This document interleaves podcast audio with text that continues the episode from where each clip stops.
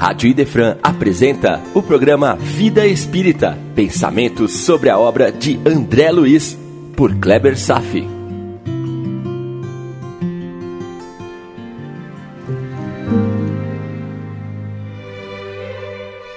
Nosso Lar, capítulo 31, Vampiro, parte 4.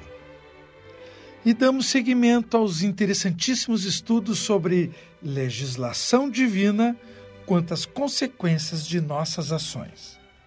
E também continuando o capítulo da história do espírito vampiro sofredor, que pede asilo e que manifesta em seu perispírito as chagas dos seus 58 crimes.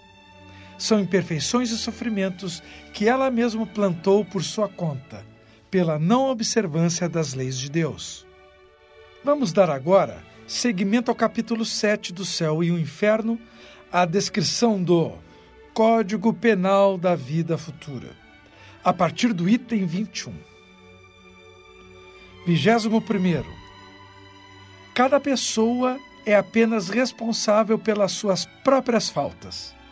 Ninguém sofre pelo erro alheio, a não ser que para isto tenha contribuído, seja provocando pelo exemplo, seja não o impedindo quando poderia fazê-lo.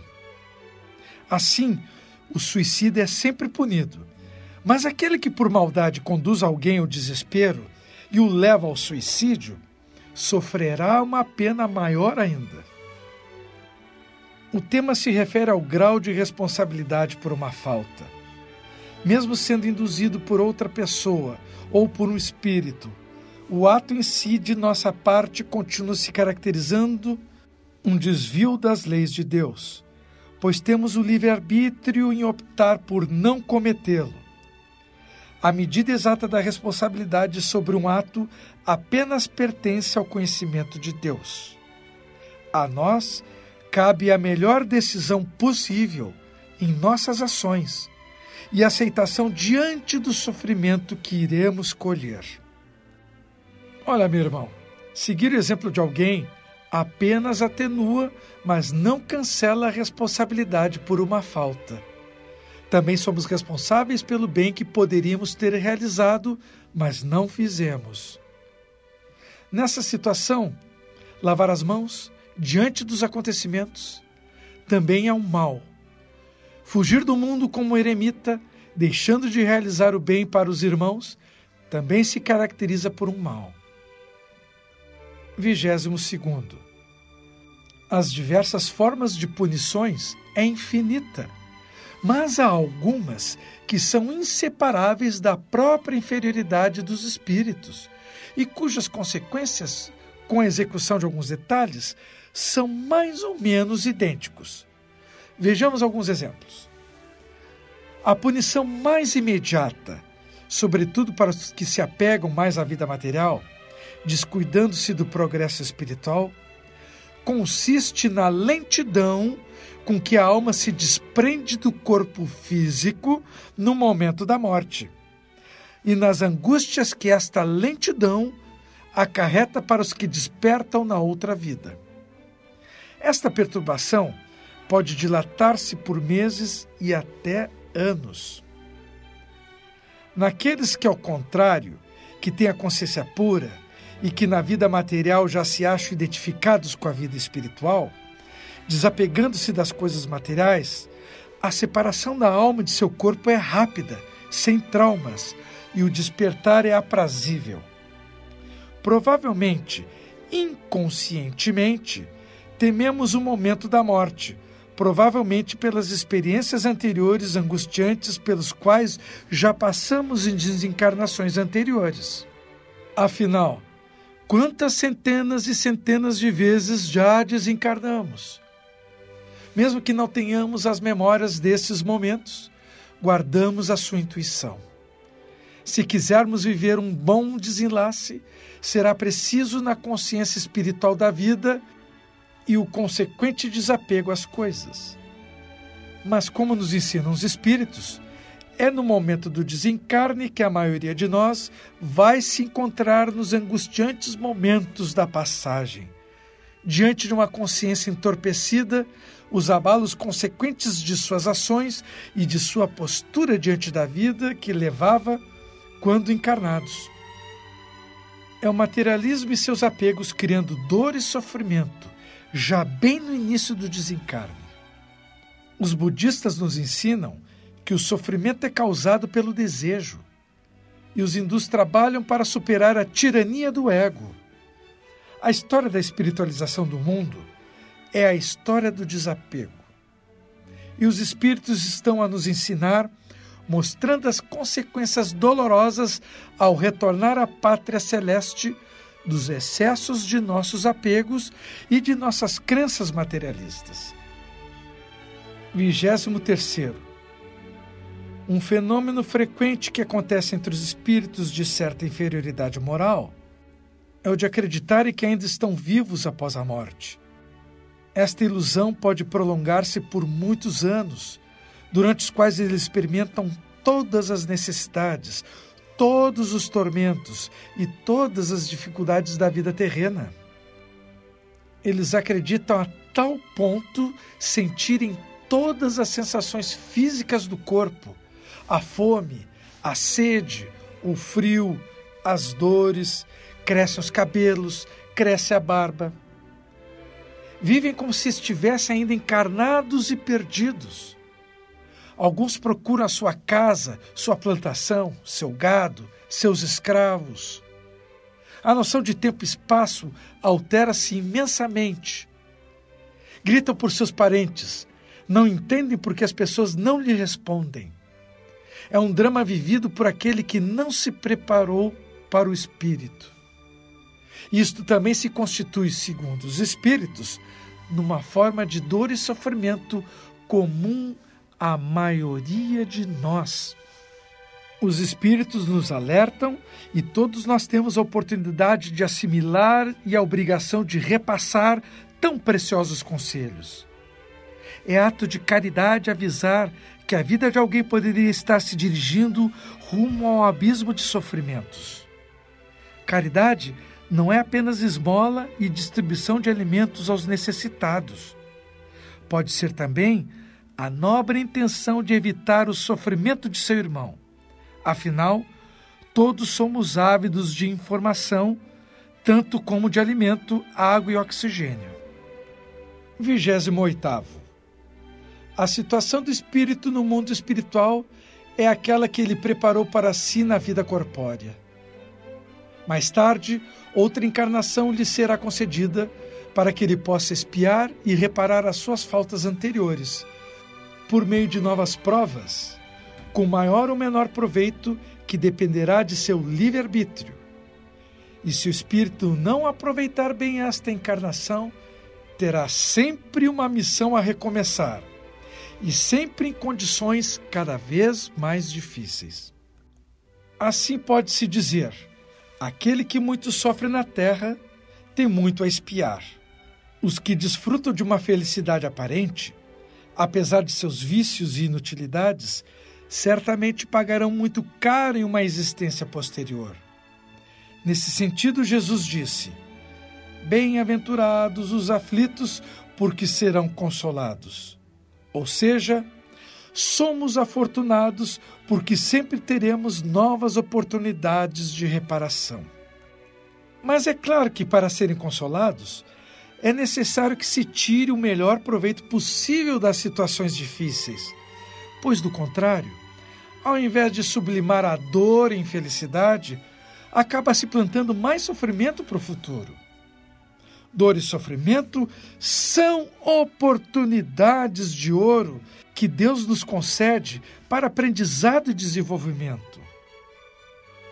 29.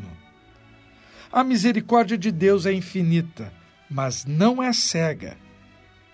O culpado não fica dispensado de reparar suas faltas e enquanto não satisfizer a justiça divina, sofrendo as consequências dos erros por infinita misericórdia, entenda-se que Deus não é insensível, pois deixa a porta sempre aberta para que o culpado retorne ao bem. Onde podemos entender a bondade de Deus? na oportunidade de reparo dos erros. Mas como aprendemos nas religiões que nossos erros nos levarão ao limbo das penas eternas. Esta é a diferença da doutrina espírita, pois que não se sofre eternamente pelos erros. E quanto à reencarnação, a divina lei que nos protege, dando-nos as oportunidades necessárias para reparação e crescimento moral. Trigésimo. As penas são temporárias e subordinadas ao arrependimento e à reparação. Esse arrependimento e reparação dependem da livre vontade do homem. Deste modo, as penas são concomitantemente castigos e remédios que ajudam a curar as chagas do mal. Os espíritos em prova não podem ser comparados aos condenados que por algum tempo executam trabalhos forçados, mas como doentes no hospital, sofrendo de enfermidades resultantes da própria falta. Os meios curativos mais ou menos dolorosos de que necessitam são para eles a esperança de cura. Essa cura será tanto mais rápida quanto mais estritamente forem seguidas as prescrições do médico responsável. Mas, se o doente prolonga a enfermidade, pelo descuido de si mesmo, o médico nada tem a ver com isso. Muito bem, meu irmão. Encerramos por aqui nossos estudos sobre Código Penal da Vida Futura. Temos um farto material e abrangemos muitos detalhes que fazem parte das dúvidas frequentes de espíritas e simpatizantes. Quero terminar esse estudo com a leitura do item 32, profundamente esclarecedor. Ouça. 32. Alguns se perguntam: Deus não daria prova maior de amor às suas criaturas se as tivesse criado infalíveis e, por consequência, isentas das dificuldades inerentes à imperfeição? Não há dúvida que Deus poderia ter criado seres perfeitos, nada mais tendo a adquirirem conhecimentos nem imoralidade. Se ele não o fez, é que em sua sabedoria quis que o progresso fosse lei geral. Os homens são imperfeitos e, como tal, sujeitos a passar por dificuldades mais ou menos penosas. Esse é um fato que precisamos aceitar uma vez que ele existe. Concluir daí que Deus não é bom e nem justo seria insensata revolta contra sua lei haveria injustiça se Deus tivesse criado seres privilegiados, mais favorecidos que outros, desfrutando sem trabalho de uma felicidade que os outros atingiriam se não pelo esforço e dedicação, ou que jamais viessem a atingir. Ao contrário, a justiça divina tem por base a igualdade absoluta que preside a criação dos espíritos todos têm o mesmo ponto de partida e nenhum se distingue em sua formação por mais favorecido que outro. Nenhum cuja marcha progressiva tenha sido facilitado de algum modo. Aqueles que conseguiram chegar ao objetivo também passaram, como quaisquer outros, pelas fases de inferioridade e por inúmeras provas. Admitindo-se esse procedimento, nada mais justo que a liberdade de ação concedida a cada um. O caminho da felicidade a todos está aberto, como a todos as mesmas condições para atingi-la. Os espíritos nos alertam e todos nós temos a oportunidade de assimilar e a obrigação de repassar tão preciosos conselhos. É ato de caridade avisar que a vida de alguém poderia estar se dirigindo rumo ao abismo de sofrimentos. Caridade não é apenas esmola e distribuição de alimentos aos necessitados. Pode ser também a nobre intenção de evitar o sofrimento de seu irmão. Afinal, todos somos ávidos de informação, tanto como de alimento, água e oxigênio. 28. A situação do espírito no mundo espiritual é aquela que ele preparou para si na vida corpórea Mais tarde, outra encarnação lhe será concedida para que ele possa espiar e reparar as suas faltas anteriores, por meio de novas provas, com maior ou menor proveito que dependerá de seu livre-arbítrio. E se o espírito não aproveitar bem esta encarnação, terá sempre uma missão a recomeçar, e sempre em condições cada vez mais difíceis. Assim pode-se dizer Aquele que muito sofre na terra tem muito a espiar. Os que desfrutam de uma felicidade aparente, apesar de seus vícios e inutilidades, certamente pagarão muito caro em uma existência posterior. Nesse sentido, Jesus disse: Bem-aventurados os aflitos, porque serão consolados. Ou seja, somos afortunados porque sempre teremos novas oportunidades de reparação. Mas é claro que para serem consolados, é necessário que se tire o melhor proveito possível das situações difíceis, pois, do contrário, ao invés de sublimar a dor e infelicidade, acaba se plantando mais sofrimento para o futuro. Dor e sofrimento são oportunidades de ouro que Deus nos concede para aprendizado e desenvolvimento. 29. A misericórdia de Deus é infinita, mas não é cega. O culpado não fica dispensado de reparar suas faltas e enquanto não satisfizer a justiça divina, sofrendo as consequências dos erros. Por infinita misericórdia, Entenda-se que Deus não é insensível, pois deixa a porta sempre aberta para que o culpado retorne ao bem. Onde podemos entender a bondade de Deus? Na oportunidade de reparo dos erros. Mas como aprendemos as religiões? Que nossos erros nos levarão ao limbo das penas eternas. Esta é a diferença da doutrina espírita pois que não se sofre eternamente pelos erros. E quanto à reencarnação, a divina lei que nos protege, dando-nos as oportunidades necessárias para reparação e crescimento moral. Trigésimo. As penas são temporárias e subordinadas ao arrependimento e à reparação. Esse arrependimento e reparação dependem da livre vontade do homem. Deste modo, as penas são concomitantemente castigos e remédios que ajudam a curar as chagas do mal. Os espíritos em prova não podem ser comparados aos condenados que por algum tempo executam trabalhos forçados, mas como doentes no hospital, sofrendo de enfermidades resultantes da própria falta. Os meios curativos mais ou menos dolorosos de que necessitam são para eles a esperança de cura. Essa cura será tanto mais rápida quanto mais estritamente forem seguidas as prescrições do médico responsável. Mas, se o doente prolonga a enfermidade, pelo descuido de si mesmo, o médico nada tem a ver com isso. Muito bem, meu irmão. Encerramos por aqui nossos estudos sobre Código Penal da Vida Futura. Temos um farto material e abrangemos muitos detalhes que fazem parte das dúvidas frequentes de espíritas e simpatizantes.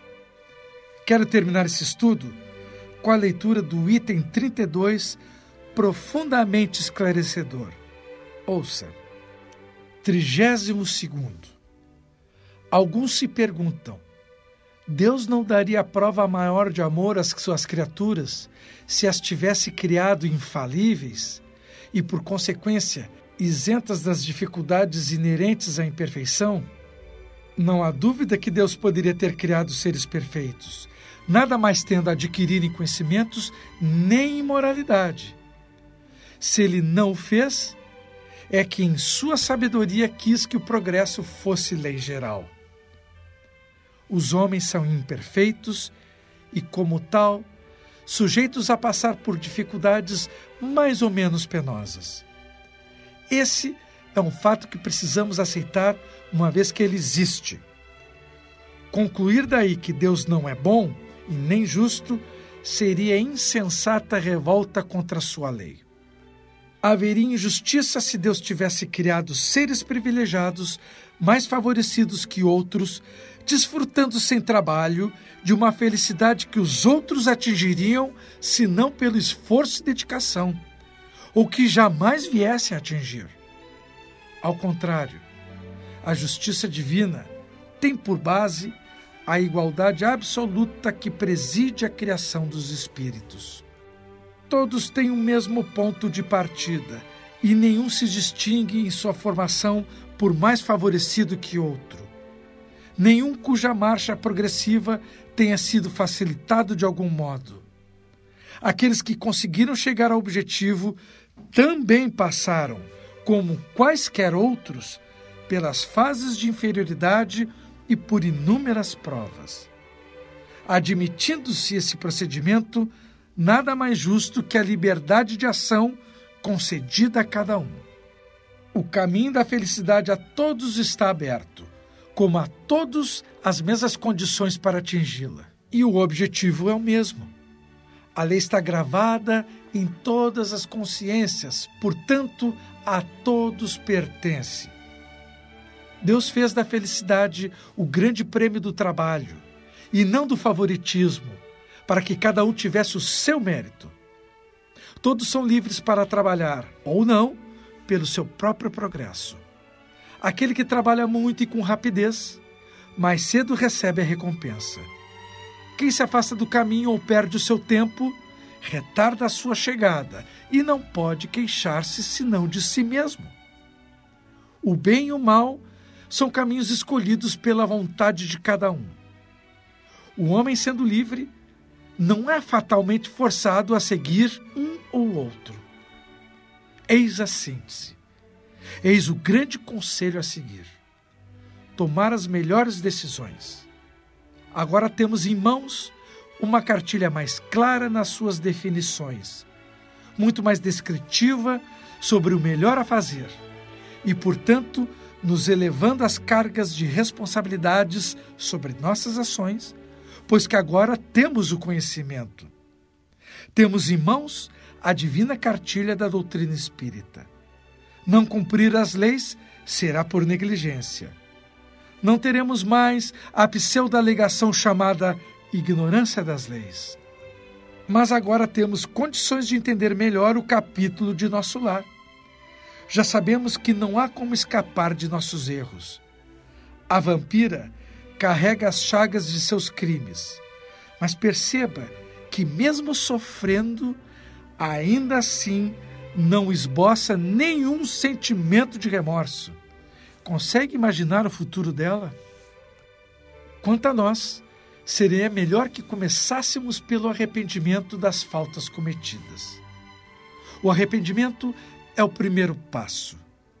A culpa pode ser perigosa. Ela pode nos levar à depressão. Mas também pode nos levar ao arrependimento, que é uma porta que se abre nesses casos. Uma oportunidade de reconsiderar os erros num ambiente mais salutar, cercado de ajuda.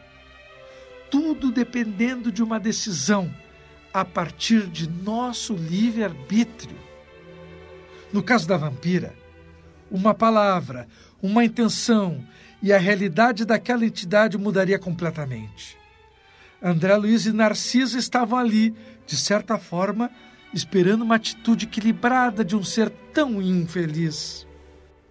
Mas a sobriedade dos espíritos que assumem compromissos com um bem responsável, como o caso do irmão Paulo, o orientador dos vigilantes de nosso lar, também nos ensina que nem todos os seres estão prontos para receber a caridade. Abra os ouvidos, nem todos estão prontos para receber a caridade. Falta o tempero do arrependimento. A função do irmão Paulo no momento não era julgar os méritos para uns e outros. A sua função era a proteção da coletividade da colônia, que poderia se expor a um risco caso acolhessem tal espírito sofredor. E para isso, certamente que o irmão Paulo foi treinado para ajustar critérios a serem aplicados para determinar quem tem ou não condições de receber a ajuda necessária. Nós teremos oportunidade de verificar em outros livros, com detalhes, o comportamento de espíritos mais elevados enquanto ajustavam a caridade dentro dos limites dos méritos de quem vai receber auxílio. Às vezes, não é fácil separar os limites das boas ações daquelas ações que poderiam gerar consequências piores que as boas intenções. Fazer o bem pode ser uma arte. Por isso estudamos e nos dedicamos ao aprendizado, não apenas para saber sobre as coisas ou por mero deleite intelectivo. Estamos estudando arduamente, aprendendo e desenvolvendo nossa capacitação. Tudo para aplicar nos serviços do bem, pautados sobre critérios da justiça maior. O irmão Paulo, pelo manejo com a pobre vampira, demonstrou superioridade e maturidade para aplicar o bem com bom senso. Fazer o bem também é ciência. Lembre-se que temos que desenvolver as duas fortes asas para o crescimento a Deus: a asa da inteligência e a asa da moral. Inteligência sem moral pode desenfrear paixões violentas, enquanto que a moral sem razão pode abrir portas para que seres inoportunos dizimem uma comunidade. Equilíbrio, estudo e trabalho. Aprender e aplicar. Esta é a fórmula segura para o desenvolvimento para Deus, aqui na Terra. A irmã criminosa ainda vai demandar tempo até atingir uma certa fadiga de sua própria condição e assim iniciar a sua transformação. Pode levar dias, meses, anos, séculos. Não importa. Importa saber que este dia chegará como chega para todos, pois progredir é uma lei natural criada por Deus e que já está dentro de nós. Espero que todos tenham assimilado um pouco sobre a vida futura, como algo que não seja impalpável. O futuro é uma construção consciente. Ele existe e pode ser definido conforme definimos o como levamos a nossa vida no presente.